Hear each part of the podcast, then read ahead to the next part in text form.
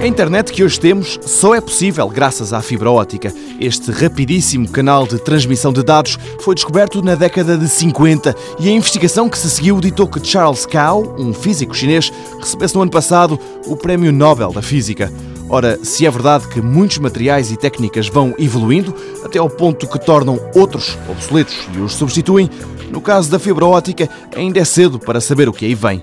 Rogério Nogueira, da Universidade de Aveiro, conta que não estamos longe de chegar ao limite da velocidade da fibra óptica e que estamos de olhos vendados face ao que aí poderá vir. É muito difícil e foi algo que o próprio Prémio Nobel disse eh, na altura, quando desenvolveu eh, em 1965, ele previu que a fibra óptica poderia ter capacidade acima de 1 gigabit por segundo. Ele acertou e acertou com uma larga margem, com uma larga margem.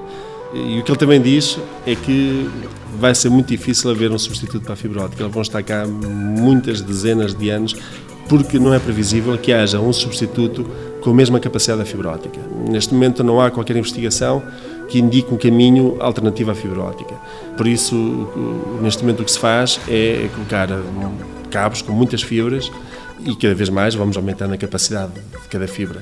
O limite teórico espera-se que seja atingido em laboratório em 2025, mas há muito ainda para andar até chegar ao limite da capacidade de chegar à casa da pessoa. Neste momento estamos a falar 1 gigabit por segundo, é o que vai ocorrer dentro de pouco tempo, depois vamos falar em 10 gigabits por segundo, a casa da pessoa, mas ainda temos um caminho para andar. E assim, durante o nosso tempo de vida, o mais provável é que o futuro da fibra óptica seja a fibra óptica. Mundo Novo, um programa do Concurso Nacional de Inovação BSTSF.